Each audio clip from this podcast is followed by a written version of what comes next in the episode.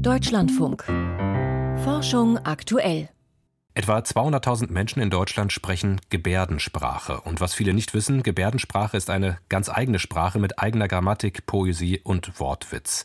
Wie viele Sprachen von Minderheiten ist sie wissenschaftlich eher schlecht untersucht. Zu Unrecht dachte sich ein internationales Forschungsteam und hat nun zum ersten Mal die Abstammungsgeschichte verschiedener Gebärdensprachen mit linguistischen Methoden analysiert. Ihre Ergebnisse prä präsentieren sie in der aktuellen Science-Ausgabe. Anneke Meyer mit den Einzelheiten. Wenn Natascha Abner über ihre Arbeit spricht, ist sie es gewohnt, in verwirrte Gesichter zu blicken. Die Linguistin von der University of Michigan in Ann Arbor erforscht Gebärdensprachen. And on multiple occasions, I get the person going, um, I noticed you said languages. Does that mean there's more than one? Dass es mehr als nur eine Gebärdensprache gibt, ist alles andere als Allgemeinwissen. Das erlebt auch Carlo Geraci immer wieder. Er ist Senior Research Director am Institut Nicot in Paris. Was? Das ist keine universelle Sprache? Sowas werden wir sehr oft gefragt. Auch Sprachwissenschaftler wissen oft nicht, dass es so viele Gebärdensprachen gibt wie Gehörlosen-Communities.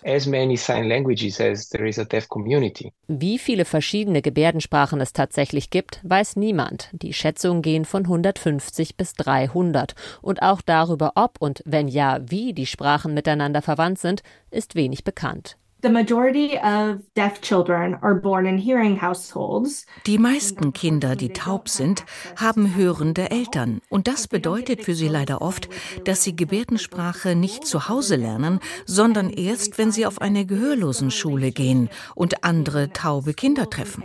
Es lässt sich deshalb oft feststellen, dass Ähnlichkeiten von Gebärdensprachen untereinander mit der Entstehungsgeschichte von Schulen und Bildungssystemen zusammenhängen among the sign languages. Ein Beispiel: Die erste Schule für Hörbeeinträchtigte in den USA wurde im 18. Jahrhundert von einem Franzosen gegründet. Ein historischer Zusammenhang, der erklären könnte, warum die American Sign Language von der französischen Gebärdensprache geprägt ist.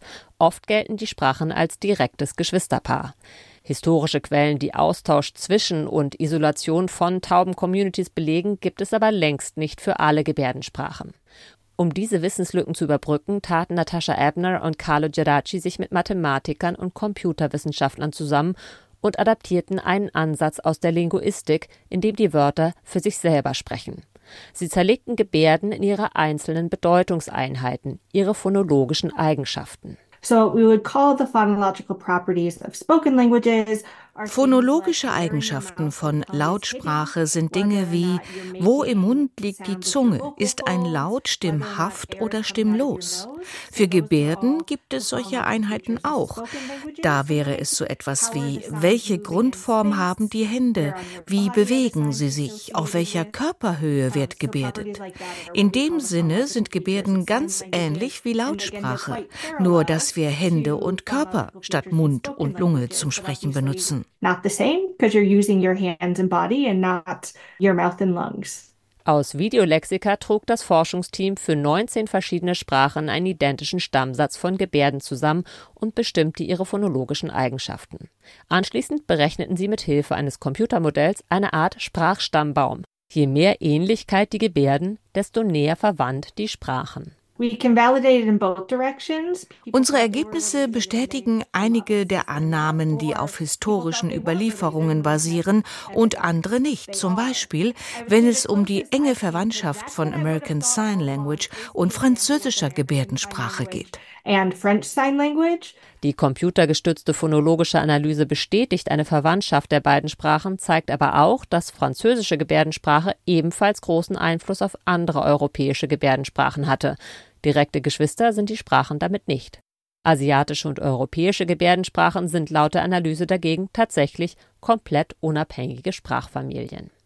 Das Forschungsteam will die Analysen als nächstes auf weitere Sprachen ausdehnen, über deren Geschichte noch weniger bekannt ist. Dahinter steht nicht nur wissenschaftliches Interesse. There is also a hope wir hoffen auch, dass solche Forschung den gehörlosen Communities hilft, ihre Sprachen auch offiziell als solche anerkannt zu bekommen. Anneke Meyer über einen Stammbaum der Gebärdensprachen.